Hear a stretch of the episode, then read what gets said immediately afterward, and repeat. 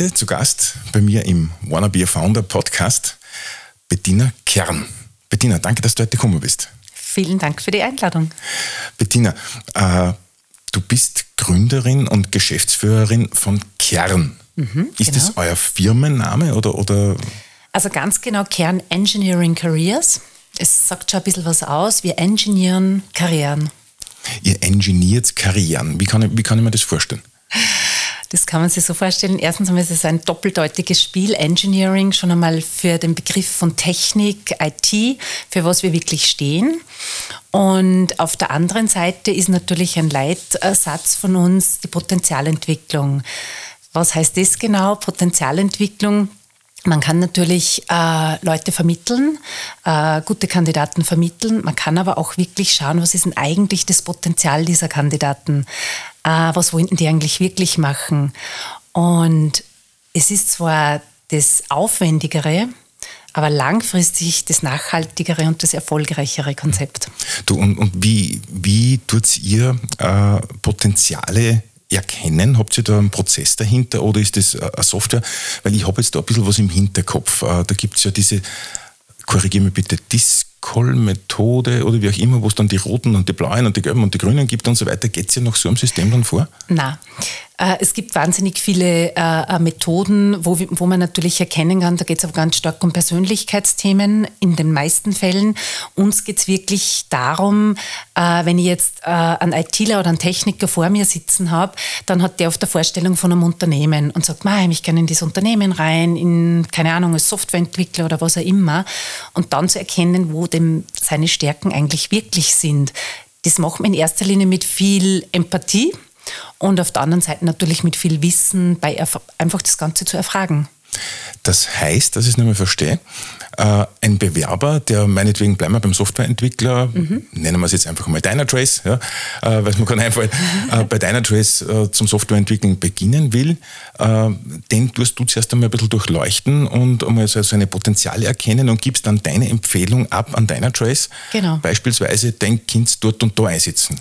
Ganz genau. Es kann auch durchaus einmal sein, dass sich der Kandidat auf einen Job von uns bewirbt, wo ihm Gespräch draufkommt, du, das ist nicht das Richtige für dich.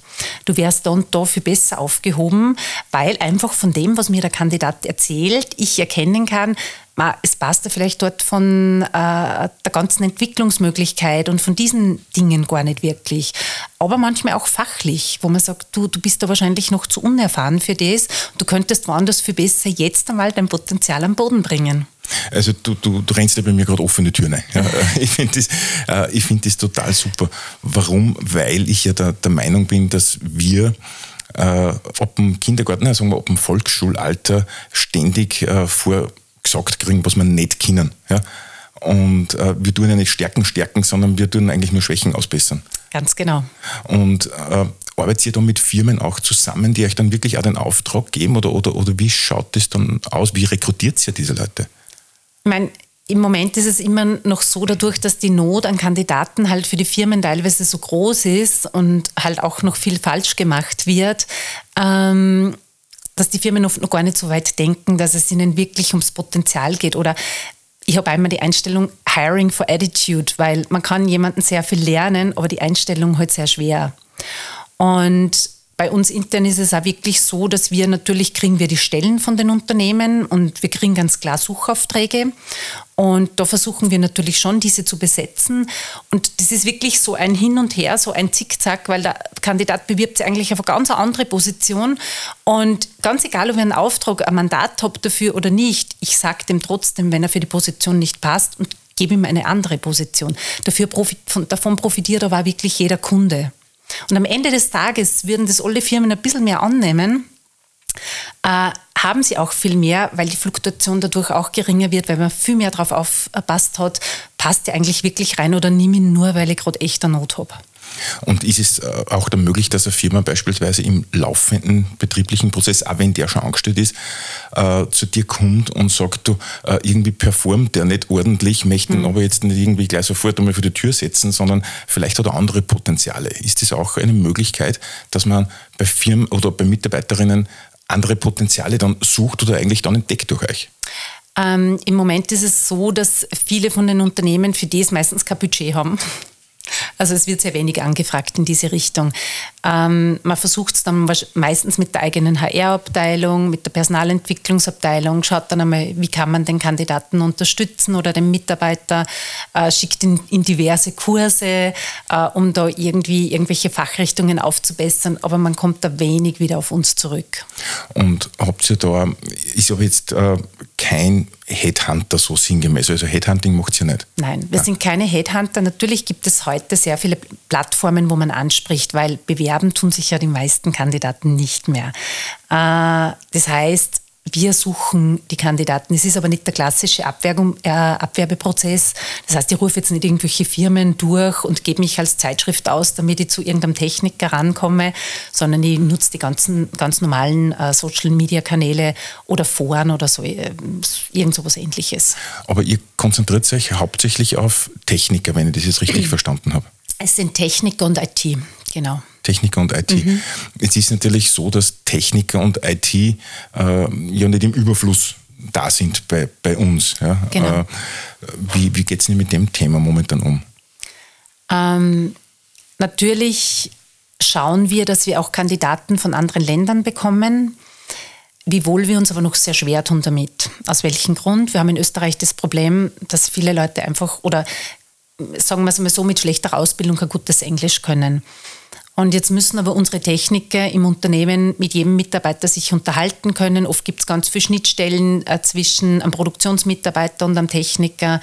Und Englisch, also als, als, als, Unternehmenssprache, haben wir in Österreich ganz, ganz wenig. Ganz, ganz wenig. Ja. Wir haben vorbildliche Unternehmen, brauchen wir gar nicht reden. Da gibt es wirklich ein paar namhafte Unternehmen, die das schon sehr gut machen. Aber der Großteil hat das halt noch nicht. Und den Unternehmen kann man nur teilweise dafür die Schuld geben, weil es ist einfach bei uns ein Bildungsthema. Und äh, nochmal ganz zum, zu, den, zu den Anfängen zurück. Äh, wie bist du, du, äh, du bist ja Gründerin, äh, wie bist du eigentlich auf die Idee gekommen? Hast du da das irgendwie am Markt da das Problem entdeckt oder an dir selbst oder, oder, oder wie war da mhm. damals der Prozess? Ich habe für äh, Arbeitskräfteüberlassungsunternehmen gearbeitet. Die haben sie in erster Linie für Facharbeiter eingesetzt. Und ich habe damals schon erkannt, eigentlich werden total viele Techniker gesucht. Ich habe da ein paar Kunden gehabt, die das ganz dringend gebraucht haben. Und meinen damaligen Chef hat das eher weniger interessiert. Der hat immer gesagt, du, das ist deine Spielwiese, du musst dich selbstständig machen, wenn dich das interessiert. Und ja, das habe ich dann auch gemacht. Und dann vor 15 Jahren oder, oder so gegründet. Äh, Habt ihr, wie viele Standorte? Habt ihr jetzt einen Standort momentan oder mehrere? Wir haben mehrere Standorte. Also wir haben im Oberösterreich schon mehrere Standorte. Wir sind in äh, der Steiermark in Graz und wir sind in Wien. Und wie viele Mitarbeiter habt ihr jetzt schon? Wir sind äh, quasi intern bei Kern äh, knapp über 70 Mitarbeiter und viele Techniker sind natürlich auch in einem Überlassungsverhältnis. Das heißt, da sind wir jetzt bei äh, über 400 Leute. Äh, Überlassungsverhältnis äh, für mich als Unbedarften äh, heißt jetzt genau was? der Mitarbeiter ist bei uns angestellt und arbeitet bei unseren Kunden. und sowas nennen sie Überlassung, Arbeitskräfteüberlassung und im Prinzip mit komplett den äh, gleichen Rechten wie die Mitarbeiter in den Unternehmen drinnen, nur dass es halt vielleicht in einem großen Konzern die Planstelle noch nicht gibt und wenn es die Planstelle dann gibt, dann wird er in den Stamm integriert. Ist nichts wie Spitzenabdeckung oder so, sondern wirklich Kompetenzträger. Okay, aber das heißt, er ist bei euch jetzt angestellt, mhm. kriegt für euch ja das normale Gehalt genau. bezahlt und arbeitet dann in dieser Firma bereits fix drinnen äh, arbeitet da ganz normal drinnen, geht also wirklich jeden Tag bei der Haustür von dem Kundenunternehmen rein, nie zu uns rein, sondern wirklich dort vor Ort, äh, kriegt quasi von uns einen netten Kontakt und äh, wenn er irgendwas braucht, natürlich jederzeit eine Beratung von unserer Seite und natürlich das Gehalt von uns. Und refinanziert sie das Gehalt dann wieder irgendwie? Da interessiert mich so ein bisschen das Finanzielle, weil ja. äh, ich denke mir, das ist ja für euch ja Kosten und Aufwand mhm. und ihr stützt ja das einer fremden Firma dann dementsprechend entsprechend zur Verfügung. Mhm, genau. Wie, wie kommt da der Return dann irgendwie wieder? Mm, das ist, die äh, Unternehmen äh, bezahlen unsere Mitarbeiter je nach geleisteter Arbeitsstunde. Also das heißt, wenn der am Krankenstand ist, wenn der auf Urlaub ist, bekomme ich kein Geld und das wird mit einem Faktor quasi abgeglichen, den man auf die Arbeitsstunde drauf rechnet. Ich darf jetzt nur mal zurückkommen, bitte, äh, und zwar auf dieses, auf dieses Empathie, wie du am Anfang äh, gesprochen hast, dass da sehr viel Empathie dabei ist und ist nicht jetzt irgendwie so der, der, der große Prozess. Äh, wie schaust du da eine Mitarbeiterin oder einen Mitarbeiter genau an oder, oder, oder wie schaut so ein Prozess aus? Ist das einfach so ein Gespräch, wie es wir zwei da jetzt machen und äh, dann sagst du, bist eigentlich nicht so für die Software geeignet oder halt für ein gewisses Programm oder für eine gewisse Software-Sprache oder wie auch immer. Also wie schaut da der Prozess aus dahinter? Mhm. Das ist wirklich eine Interviewsituation, also wo man sich einfach gegenüber sitzt und äh, plaudert und einfach einmal ein bisschen schaut und einmal echt schaut, was interessiert denn die Person eigentlich wirklich. Und da geht es auch oft gar nicht zwingend nur um das Fachliche, ähm, was die Person dann in dem Unternehmen machen will, sondern auch wirklich, was treibt die Person an, was macht sie gerne in ihrer Freizeit, für was kann jemand wirkliche Leidenschaft entwickeln. Ähm, weil wenn man dann dieses Drumherum mit dem Fachlichen kombiniert, kann man einfach viel besser herausfinden, zu welchem Job der wirklich passt. Weil auf der anderen Seite mache ich das ja mit meinem Kunden auch. Ich frage meinen Bedarfsträger ja nicht nur, und was für ihre Skills muss der können und lass mir das darunter rattern, sondern ich will ja von dem auch wissen, ja, was muss denn der genau tun? Wie schaut denn dem sein täglicher, also wie schaut denn dem sein Tagesablauf aus? Wie kann ich mir denn das vorstellen, wenn der bei Ihnen morgen startet? Äh, mit was für Aufgaben wird der betraut? Dann schaue ich mir oft einmal einen Arbeitsplatz an, was der dort macht. Die Kollegen schaue ich mir an. Sind das, äh, ist das ein gemischtes äh, äh Weiblein, Männlein? Sein? Äh, ist das ein junges Team? Ist das ein älteres Team? Äh, auf was kann sich der Kandidat dort eigentlich vorbereiten? Und da gehst du richtig in diese Firmen dann rein und, und schaust dir das ganze Umfeld dort an. Äh, jetzt bei 70 Mitarbeiterinnen äh, bist du dann die Einzige, die diese Skills hat oder hast du da jetzt äh, Mitarbeiterinnen, die dann auch wirklich draußen vor Ort sind? Mittlerweile können das meine Mitarbeiter sehr viel besser als ich. also die Recruiter von heute, die sind da schon echt, also die sind richtig gut drauf, die wissen ganz genau, äh, gerade in der IT ändert sich ja auch fachlich so viel. Also da kann ich mit meinen jungen Rekruter nicht mehr mithalten. also das heißt, du hast da schon wirklich Expertinnen an der Hand, die dann draußen sind. Absolut. Ja. Und die kennen natürlich auch das Umfeld. Äh, weil mir gerade Umfeld einfällt, äh, warum spezialisierst du dich jetzt wirklich nur auf ITler? Weil ich glaube, das ist ja für jeden äh, potenziellen Mitarbeiter hochinteressant und für jedes Unternehmen und in jeder Branche und in jeder Abteilung. Warum jetzt genau auf Software? Ähm, Technik und IT war für mich immer, also wir haben ja ganz stark mit Automotive gestartet. Das war einfach so mein erster Kunde. Das war BMW Steyr. Das ist halt einfach ein großer Automotive-Kunde. Und ich finde einfach Techniker und eben auch ITler, sie sind sehr rational, sehr klar, man weiß immer, was man sich einlässt. Äh, es wird nicht lang um den heißen Brei äh, äh, gesprochen, sondern wirklich sehr klare Ansagen. Und wenn der Kandidat in den meisten Fällen sagt, ja, das interessiert mich oder das interessiert mich nicht, dann stimmt das auch. Und das war einfach immer Zugang, warum ich mir gedacht habe, das könnte was sein. Und natürlich habe ich auch das Potenzial erkannt, dass diese Leute gesucht werden. Also ich habe noch keine Krise bis jetzt gespürt. Hm. Ab und zu sind Softwareentwickler so richtig schön analytisch. Funktioniert es oder funktioniert es nicht? Ja genau. oder nein? Ja? Mhm. Du, und gibt es dann auch Situationen, wo du dann hergehen musst oder sollst, äh, wo du sagst, äh, eigentlich jetzt nicht so der richtige Beruf für die, sondern du willst damit was anderes vorschlagen beispielsweise? Ähm, also das ist wirklich was, was wir im Recruiting echt ganz, ganz stark schauen. Wenn sich jemand so ganz auf was verbeißt oder wo er unbedingt rein möchte, man kann die Leute meistens eh nicht komplett abbringen von einem Wunsch. Man kann sie nur beraten und sagen, du schau dir lieber zuerst einmal das an, sammel da mehr Erfahrungen, weil dann hast du nachher viel bessere Chancen und wenn wir der Meinung sind, dass, keine Ahnung, jemand will in den Einkauf und ist aber extrem introvertiert und mag eigentlich nicht verhandeln, dann muss man das natürlich auch besprechen und dem ganz klar sagen, was dann wirklich seine Aufgaben sind und ob er sie da wirklich sieht. Also ich hätte dich gebraucht damals. Ich habe mir drei Jahre als Steuerberater versucht. Ich meine, das ist zwar keine Software, aber trotzdem. Ähm, bin auch dann erst nach drei Jahren eigentlich erst draufgekommen, dass ich jetzt nicht der Talentierteste bin. Ja. ja. Äh, und, und das ist ja ganz wichtig, dass man mit den Leuten dann äh, einmal arbeitet von Beginn an ja, und, mhm. und, und, wirklich die, die Stärken ausarbeitet. Und äh, ich habe mir jetzt ein paar Stichwörter aufgeschrieben. Nicht, dass ich es vergiss weil wir haben ja jetzt momentan einen, einen ganz massiven Generationen-Clash. Ja? Äh, heißt so viel wie, dass äh, gerade Softwareentwickler jetzt wahrscheinlich irgendwas um die, nennen wir es jetzt einfach mal 20 bis 30 Jahre alt sind und die haben ja eine völlig andere Arbeitsauffassung und Arbeitseinstellung gegenüber traditionellen Unternehmen. Äh, wie siehst du das draußen in der Praxis? Das ist auch wirklich ganz interessant, das zu beobachten und trotzdem auch die Umstellung, die viele Unternehmen jetzt schon mitgemacht haben. weil es ist ja auch in dem Unternehmen ein Generationswechsel da.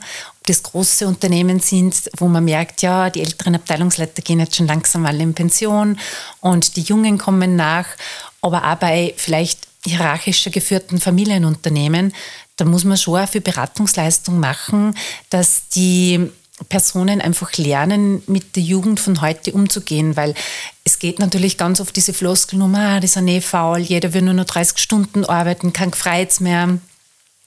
Wenn man ein bisschen tiefer reinblickt, sind es oft gar nicht so die gar nicht so diese Themen, sondern oft geht es einfach um ein bisschen Flexibilisierung. Äh, Gerade in der IT, wenn ich das Beispiel wieder nennen darf, ähm, ein erfahrener ITler mag sich halt seine Projekte gern selber aussuchen. Der mag nicht mehr zwingend in einem Angestelltenverhältnis. Der mag selbstständig sein, der mag in fünf verschiedenen Unternehmen arbeiten, der mag sich rauspicken, was ihm gefällt, der mag eher projektbezogen arbeiten. Und ich glaube, da ist es ganz wichtig, dass die Unternehmen auch die Flexibilität bekommen, dass sie halt den Mitarbeiter nicht jederzeit im Zugriff haben. Das ist nichts Schlimmes nicht. Auch wir bei Kern äh, haben mittlerweile schon viele Selbstständige bei uns, die uns unterstützen, dass wir einfach auch viel Know-how ins Unternehmen reinbekommen eigentlich ganz was Tolles. Wie, wie, wie, gehst du dann mit diesen Situationen um? Äh, stell mir jetzt natürlich eine Situation vor, traditionelles Unternehmen, äh, Geschäftsführer, CEO, äh, ich nenne es jetzt einfach einmal 50 plus, 55 plus, äh, der natürlich jetzt momentan die Welt nicht versteht. Ja, weil, äh, wie du sagst, der Work-Life-Balance, 30-Stunden-Woche und äh, wie begegnest du diesen Gesprächen oder Diskussionen? Also ich schaue mir schon immer sehr genau an, wenn ich als Gesprächspartner habe. Oft werde ich sehr positiv überrascht, äh, weil genau, wo ich mir denke, mal von einem Foto oder von den Erstgesprächen, die ich mit jemandem im Unternehmen geführt habe, da treffe ich auf ganz viel Gegenwehr. Das ist dann oft genau da das Gegenteilige. Aber wenn es so ist, äh, dann sagen wir die Unternehmen, schaut, wir können euch nur die Beratungsleistung anbieten. Wir können euch sagen, äh, äh, wie ihr zu diesen Kandidaten kommt. Ob ihr dann dem Folge leistet und äh, unseren Ratschläge, unsere Ratschläge annehmt, äh, können wir eh nicht beeinflussen. Und manchmal ist es ein jahrelanger Prozess, äh, unsere Kunden dahin zu bringen und dass sie das halt wirklich auch machen, auch mit Rückmeldungen und solche Sachen. Man ist es von früher gewohnt, dass man Zeit hat, zwei, drei Wochen gar keine Rückmeldung geben jetzt oft beim ITler, wenn ich mich nicht binnen einen Tag melde, ist er weg. Ist er weg, ja, aber äh, das geht relativ schnell in diese, genau. äh, in, in, diese Foren und Chatforen und so weiter. Und äh, berätst du dann auch äh, so klassische CEOs oder CTOs, ähm, die halt dann mit dieser Generation nicht mehr, nicht mehr zurechtkommen? Oder versuchst du auch die heute Jüngeren auch dann zu verstehen oder, oder dieses Mindset ein bisschen zu, zu matchen? Mhm. Äh, man versucht es natürlich, also das ist ein ganz großer Teil unserer Aufgabe. Ähm, ich muss wirklich sagen, so meine Führungskräfte machen das ganz, ganz, ganz intensiv, dass sie wirklich rausgehen und äh, mit unseren Kunden da sprechen und da schon die Briefings, wenn wir die erste Stelle, die erste Position bei diesen Firmen annehmen, schon ganz klar sagen, ähm, das sind die Punkte, auf die wir wirklich achten müssen. Und funktioniert eben nicht immer ab dem ersten Tag. Ähm, das ist eben, wie ich schon gesagt habe, oft etwas, was auf längere Zeit, aber meistens werden sie sogar erzogen durch die Kandidaten, weil sie sehen, wenn die dann laufend abspringen und wir legen ihnen dann auch immer die Kennzahlen vor. Also wir machen auch immer am Jahresende ein Gespräch und sagen, schaut mehr, so viele Kandidaten haben wir euch geschickt. Äh, aus so vielen ist etwas geworden und auch Absprungraten, äh, auch genauso die Themen, wenn ein Kandidat sagt, er hat sich in einem Gespräch überhaupt nicht wohlgefühlt dass die Kunden wissen, ja, wo kann ich denn was verändern? Weil es scheitert ja oft an den Kleinigkeiten. Und, und Kleinigkeiten. Und, und äh, wie, was rätst du dann äh, den, den Unternehmen oder den Firmen, die dann hergingen, ja, was soll ich denn tun? Ich kriege keine Bewerberinnen und, und bei anderen, äh, die haben 15 äh, Bewerber, die eher jüngeren New Business Unternehmen, nennen wir es jetzt einfach mal Tractive oder, oder, oder andere Dinge oder andere Unternehmen. Äh, was würdest du jetzt Unternehmen raten, wie sie sich jetzt aufstellen sollen oder, oder äh, sinngemäß nach diesen äh, neuen Mindsets oder aktuellen Mindsets sich zu richten. Mhm. Äh, reicht da die zweite Kaffeemaschine, äh, die man aufstellt, oder was würdest du da empfehlen? Na, das ist ja immer so das Thema der Benefits.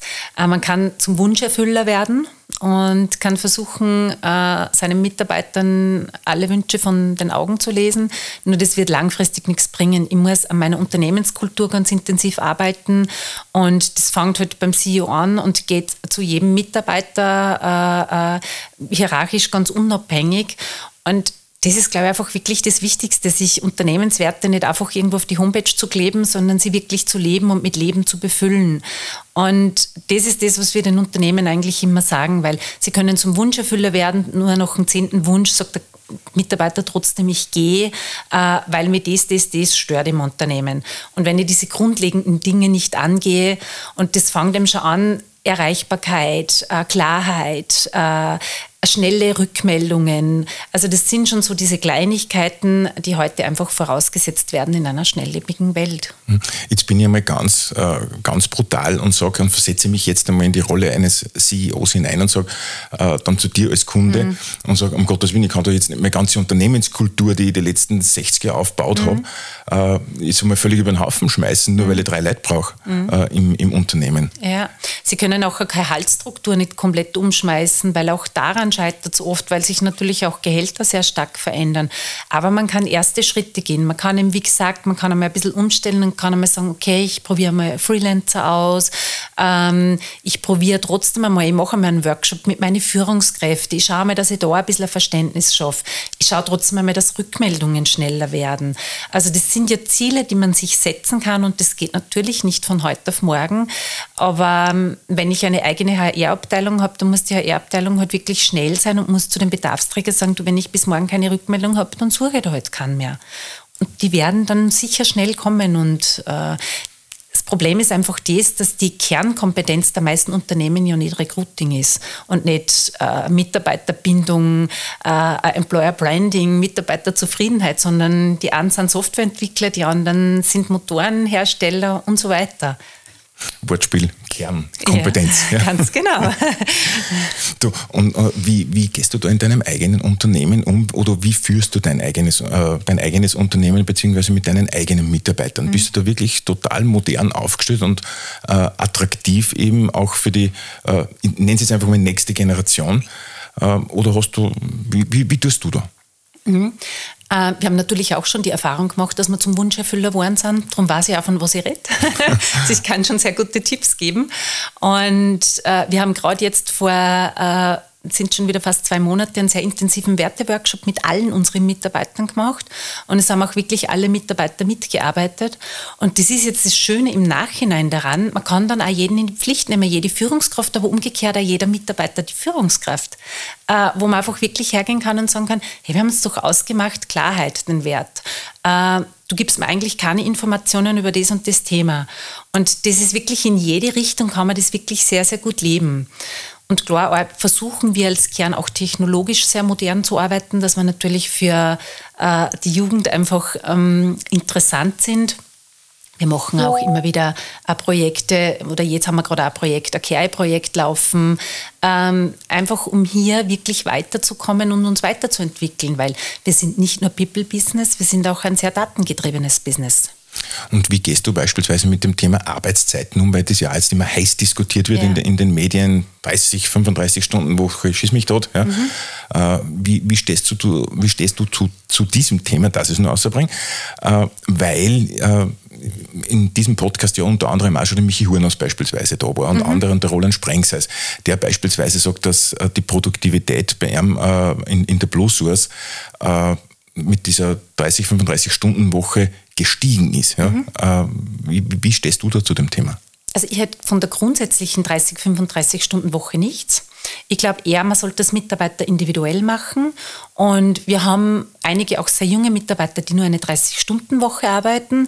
Äh, die normale Arbeitszeit ist aber bei uns 38,5 Stunden. Und das macht man sich halt aus, wenn man in ein Dienstverhältnis geht oder man kommt, wenn man draufkommt, dass man einfach nur ganz viele andere spannende Sachen gern machen möchte. Dann spricht man mit seiner Führungskraft und sagt, kann ich da irgendwas verändern? Ich habe jetzt zum Beispiel eine Mitarbeiterin, die möchte gern drei Monate über den Sommer nur 30 Stunden arbeiten. Wir bieten extrem großzügige Workation an. Also wir haben eine Mitarbeiterin, die war in Australien, hat von Australien aus gearbeitet, eine Mitarbeiterin, die längere Zeit in äh, Spanien war. Wir haben Sportler bei uns, die auf Trainingslager fahren und dann dort auch die Zeit zum Arbeiten nutzen, damit sie nicht so viel Urlaub verbrauchen also ich glaube, man muss einfach, wie gesagt, diese Flexibilität leben. Und das ist für den einen ist es nur total super, der will total viel erreichen, der will Führungskraft werden, der möchte am liebsten nur 50 Stunden arbeiten, weil er sich so reintigert in den Job.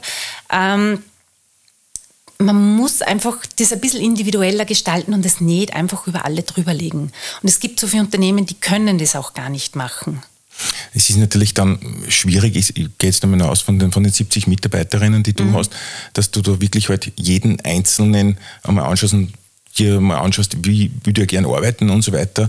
Oder gibst du das dann auch, wie soll ich sagen, in der Organisation dann runter an deine Abteilungsleiterinnen, die halt dann dieses Credo so leben? Erstens mal sagen es die meisten eh schon mal beim Einstellungsgespräch, was denn ihr Wunsch ist. Und wenn jemand wirklich dann dazwischen draufkommt, äh, dass es gern geändert hätte. In Wahrheit ist es kein wahnsinniger organisatorischer Aufwand.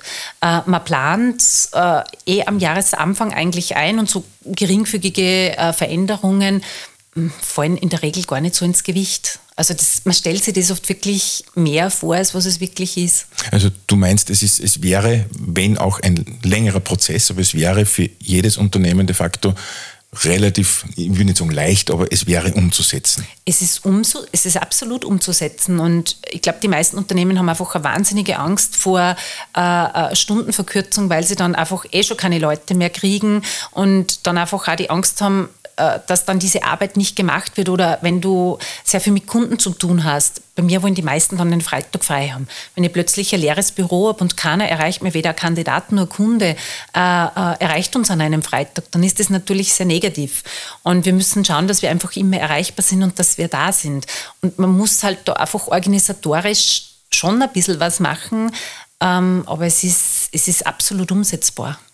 Äh, ich kann mich an, an, an einen äh, Fall erinnern, weil ich sage ja immer, äh, schaut bitte äh, mehr auf diese Startup-Szene hin, weil diese Probleme, die wir da jetzt haben, die äh, kennen wir in der Startup-Szene schon seit 15, 20 Jahren mhm. in Wahrheit. Ja, und die haben immer Probleme lösen müssen und ich kann mich erinnern, es gibt sogar ein, einen Gründer, äh, der sich einen Mitarbeiter mit einem Konkurrenten teilt quasi. Ja? Mhm. Dass eben solche neue Konzepte de facto einfach mal eingeführt und gelebt werden. Äh, aber äh, ich habe jetzt nur die ganze Zeit das Stichwort im Kopf, das du zuerst gegeben hast, und zwar nämlich Workation. Ja. Mhm. Ich glaube nämlich, dass sehr viele äh, Leute äh, mit, de, mit diesen Dingen wie Co-Opetition, also konkurrenzübergreifend zusammenzuarbeiten oder auch Workation noch nicht allzu viel anfangen können. Wie definierst du Workation und was ist das jetzt ganz genau? Ähm, ich mache es einmal anhand von einem Beispiel. Ähm, Mitarbeiterin von mir hat ihren äh, äh, Lebensgefährten nach Australien auf ein Trainingslager begleitet und sie hat eine Woche davon Urlaub gemacht und ich glaube eine oder zwei Wochen davon ganz normal gearbeitet. Ist mit Australien gar nicht so einfach umzusetzen wegen der Zeitverschiebung. Sie hat das aber super hingekriegt. Sie hat halt am Abend lang aufbleiben müssen. Und äh, sie hat da wirklich ganz normal wie im Büro oder wie im Homeoffice ihren Laptop aufgeschlagen, hat ihre Gespräche geführt, äh, äh, kann man ja wirklich mit äh, äh, der Digitalisierung alles ganz, ganz einfach umsetzen, dass man, egal wo man auf dem Planeten sitzt, braucht ein WLAN und los geht's. Hm. Ich kann mich an ein Startup von mir erinnern, das an meiner ersten Coworking Space Training gesessen ist. Die haben sehr viele Kunden gehabt in Amerika und in Asien und da haben wir mal einen Schichtarbeiter gehabt. Der ist um sieben Uhr am Abend gekommen und um sieben Uhr in der Früh gegangen, wann die anderen gekommen sind. Ja, ja witzig. Aber das ist halt dieses mhm. Arbeiten, das man so machen muss. Und das heißt aber, Vacation ist de facto die Definition, dass man sagt, du kannst auf Urlaub, unter Anführungszeichen, oder bist jetzt einmal weg vom, vom, äh, von der Firma, mhm. kannst deinen Lebensgefährten nach Australien oder wo auch immer hin begleiten, bist aber auch gleichzeitig für uns tätig. Ganz genau. Mhm. Und bei voller Bezahlung und du gibst Ganz keine, normal, ja. ganz normal. Also die macht das ganz oft. Die war jetzt gerade wieder, glaube ich, auf Mallorca und äh, also das, das ist wirklich, äh, funktioniert extrem gut und ich glaube, man muss den Mitarbeitern einfach auch ein bisschen Vertrauen schenken. Also man sieht ja eh, ob was rauskommt oder nicht. Und wenn ein Mitarbeiter super performt, warum soll ich es ihm nicht anbieten?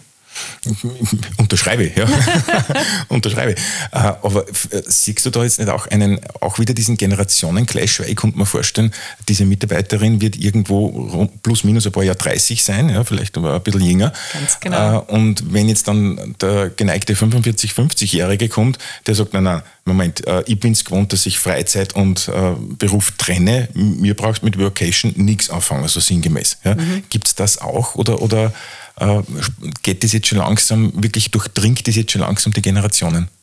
Also es gibt junge Leute, die ein Thema damit haben und es gibt ältere Leute, die ein Thema damit haben. Ich kann jetzt nur sagen, bei uns bei Kern intern, äh, der Area Manager äh, äh dieser Mitarbeiterin, also der die gesamte Area Oberösterreich äh, über hat, ist äh, äh, heuer gerade 50 geworden und der hat überhaupt kein Problem damit, sondern der unterstützt sie auch noch total und unterstützt alle seine Mitarbeiter, weil er hat einige, eben eine ganz super Sportlerin, die für Olympia trainiert und wo einfach auch wieder sagt, hey, vor und selbst wenn sie in der Zeit einmal nicht voll arbeiten kann, dann arbeitet sie halt zumindest 50 Prozent für uns. Aber sie muss jetzt nicht ihren ganzen Urlaub für äh, ihren Sport verbrauchen. Und wie hast du das jetzt, äh, ich gehe nochmal zurück auf die, auf die empathische Unternehmensführung, weil das, mhm. das braucht mir sehr viel Empathie. Mhm. Ja. Äh, kann man Empathie lernen? Hm. Schwierig, gell? Schwierige Frage, ja. wirklich schwierige Frage. Ich glaube, ähm, Empathie ist grundsätzlich schon was, was man in sich trägt, aber man kann wahrscheinlich empathischer werden. Also wenn ich so ganz ein, ein kühler Typ bin und so irgendwie gar nicht viel mit Emotionen anfangen kann, dann wird es wahrscheinlich vielleicht ein bisschen schwieriger werden, die Empathie. Ähm, aber wahrscheinlich kann man trainieren und kann solche Sachen natürlich verbessern. Also ich glaube schon, dass man da man kann es sicher verbessern, ja, mhm. ah, glaube ich. Mir mhm. ist deswegen ähm, wichtig oder mir ist deswegen eingefallen, weil ich unlängst den Stefan Faschinger da gehabt habe von, von Brotsüchtig und der sagt, er führt sein Unternehmen mit 40 Mitarbeiterinnen wirklich nur noch Empathie und Intention. Mhm. Oder Intuition, nennen wir es ja. so. Und äh, ich glaube, dass das einfach immer wichtiger wird. Ja? Äh, diese mhm. Intuition, dieses, dieses Bauchgefühl. Korrigiere mich, aber ich glaube, dass, äh, oder irgendwo habe ich gelesen, dass Studien sagen, dass die letzten Entscheidungen im Management äh, zu 80 Prozent oder 90 Prozent Daten und Fakten getrieben sind und nur 10 Prozent dann das Letzte kommt dann mit der Intention. Ja. So, soweit ich das richtig in Erinnerung habe, und immer wichtiger wird.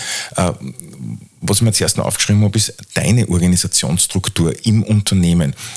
Wie hast denn du dein Unternehmen organisiert? Ist es sehr hierarchisch noch, aber ich schätze das jetzt einmal sehr flach ein von der, von der Hierarchien. Mhm. Es gibt ein bisschen Hierarchien, weil wir natürlich unseren Mitarbeitern auch Entwicklungsmöglichkeiten bieten wollen. Und es hat alles seine Vor- und Nachteile. Es hat komplett flache Hierarchien, haben Vorteile, aber ein paar Hierarchien haben auch den Vorteil, Mitarbeiter wollen sich ja auch noch weiterentwickeln, wollen ja in Führungspositionen rein. Und bei uns ist es im Prinzip so strukturiert, dass wir im Prinzip Leiter der Areas haben. Area ist zum Beispiel eine Area, die Oberösterreich oder eine Area Steiermark und dann gibt es darunter äh, fachliche Richtungen, das sind die Head-Offs. Äh, wir haben einen Head-Off für IT und wir haben einen Head-Off für Technik. Und darunter gibt es dann die Teamleiter, die im Prinzip äh, dann wieder spezieller in den Teams drinnen arbeiten. Aber das war es dann eigentlich auch schon von der. Und, und du jetzt quasi als, als, als CEO, bist du immer und überall erreichbar für, äh, für jede Mitarbeiterin. Ich weiß, schwierig bei 70 Leuten, aber versuchst du das dann trotzdem auch für die Mitarbeiterinnen auch immer da zu sein? Also es weiß jeder, dass er mich kontaktieren darf, selbst im Urlaub. Da sage ich meistens, schreibt es mal WhatsApp, wenn es wirklich dringend ist. Wegen irgendwas braucht es mich nicht anrufen, aber ansonsten, es gibt WhatsApp und wenn ich äh, aufs Handy schaue, dann schaue ich mir das auch an. Äh, der, der, der, Klassiker, nicht? Also ich, hab, äh, ich schreibe auf WhatsApp, dass ich dir gerade eine Mail geschrieben habe. Ne? genau. jetzt habe ich unterbrochen. Nein, nein, das passt schon. Ähm, jeder weiß, dass er zu mir kommen kann. Unsere Türen sind auch immer offen im Büro. Also das ist nicht irgendwie so ein Chefbüro, wo die Türen immer geschlossen sind. Und das ist mir schon extrem wichtig. Ich merke aber, umso größer das wir werden, umso weniger kommt jetzt jeder Mitarbeiter zu mir, weil da gibt es dann die Führungsebenen dazwischen und da geht man natürlich, was auch richtig ist, einmal zu seiner Führungskraft. Und zu mir kommen in erster Linie halt die Führungskräfte. Und äh, ich habe jetzt noch ein Stichwort, habe ich mir jetzt noch aufgeschrieben, nämlich, das hast du ganz am Anfang gesagt äh, von unserem Gespräch, und zwar, dass die äh, heutige Generation, nennen wir es jetzt einfach mal Z, äh, faul ist. Mhm. Ja? Äh, also ich, ich, bin nicht der Meinung, dass sie, dass sie faul sind, ehrlicherweise. Ja? Mhm. Äh, wird immer so dargestellt, aber genau. wie, wie siehst du das? Also man hört es eben sehr oft und es geht eben dieses Thema sehr oft um. Es wird da, glaube ich, sehr viel diskutiert. Und auch sagen, es nutzen wirklich sehr, sehr wenige aus. Also wie ich gesagt habe, es ist eher, es geht oft wirklich eher um Kleinigkeiten. Ähm, sie können sich jetzt halt einfach viel besser aussuchen und die junge Generation will halt nicht mehr einfach einen Job, den sie abarbeitet und dass sie Geld verdient, sondern sie wollen eine Sinnhaftigkeit haben. Es geht um den, um den, um den Sinn und äh, wenn was keinen Sinn macht, was die Person macht, dann lehnen sie schon vorweg einmal das Jobangebot ab oder wenn sie draufkommen während Arbeiten, das macht keinen Sinn, dann gehen sie. Ist ja in, in, Japan ist ja das eigentlich schon äh, jahrzehntelang gang und gäbe, weil der Japaner sagt ja nicht, er arbeitet bei Sony, sondern mhm. er arbeitet für Sony. Ja. ja. Äh, ist ja ganz andere, äh, ganz anderes Mindset beziehungsweise ganz andere, äh, ganz andere Einstellung. Aber ich, ich darf kurz vor, vor Ende unseres Gespräches, weil die, die, die Uhr schon schreit, äh, Nochmal zurückgehen äh, zum, zum Mitarbeiterin selbst äh, oder zu deinem Geschäftsmodell, dass man die, die große Klammer äh, nur mal ziehen. Äh, wann sollte im Idealfall jetzt äh, ein Unternehmen ja, oder, Entschuldigung, und oder äh, potenzielle oder künftige Mitarbeiterin zu dir kommen? Ja, wenn man sich jetzt selbst nicht sicher ist oder geht man automatisch zu dir? Also wann mhm. soll man zu dir kommen? Also die Kandidaten natürlich sofort, wenn Sie sagen, ich möchte mich beruflich verändern, sollten Sie eigentlich sofort äh, äh, zu uns kommen, weil wir Ihnen einmal überhaupt das Potpourri eröffnen können, was denn alles möglich ist. Welche Firmen gibt es denn überhaupt? Weil man hat oft drei, vier Firmen im Kopf, wo man sich denkt, da möchte ich gern hin und man bedenkt gar nicht, was für Optionen und Möglichkeiten eigentlich wirklich am Markt da sind. Und bei den Unternehmen ist es einfach auch so, wenn ich merke, okay, ich habe eine offene Position, die möchte ich gern besetzen, äh, kann ich natürlich, wenn ich eine gute HR-Abteilung habe, das mal mit meiner HR-Abteilung machen.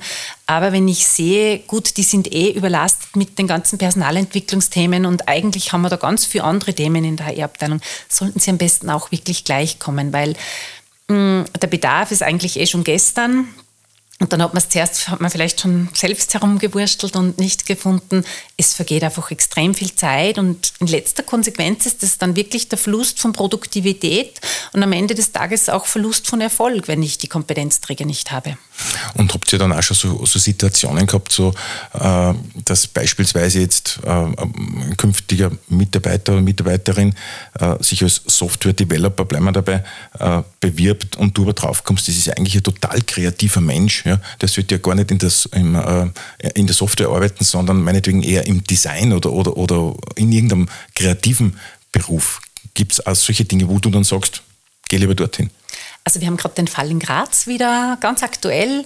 Ein Mitarbeiter, der bei unserem Kunden gearbeitet hat und gesagt hat, ich möchte einfach irgendwie mal was anderes machen und er hat jetzt bei uns gestartet bei Kern intern und sucht jetzt genau die Leute, die wir dort brauchen. Bettina, ich bedanke mich für das Gespräch. Ich wünsche dir noch weiterhin toll, toi, toi, toi äh, für die weitere Unter Unternehmensentwicklung. War hochspannend, hochinteressant und herzlichen Dank, dass du heute bei mir warst. Vielen herzlichen Dank, ich habe das Gespräch extrem genossen.